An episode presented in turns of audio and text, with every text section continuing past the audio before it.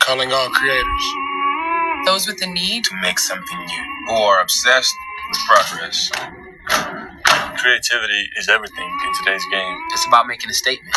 I think what we're all trying to do is leave a mark so the game will never be the same. The game will never, Never be the same.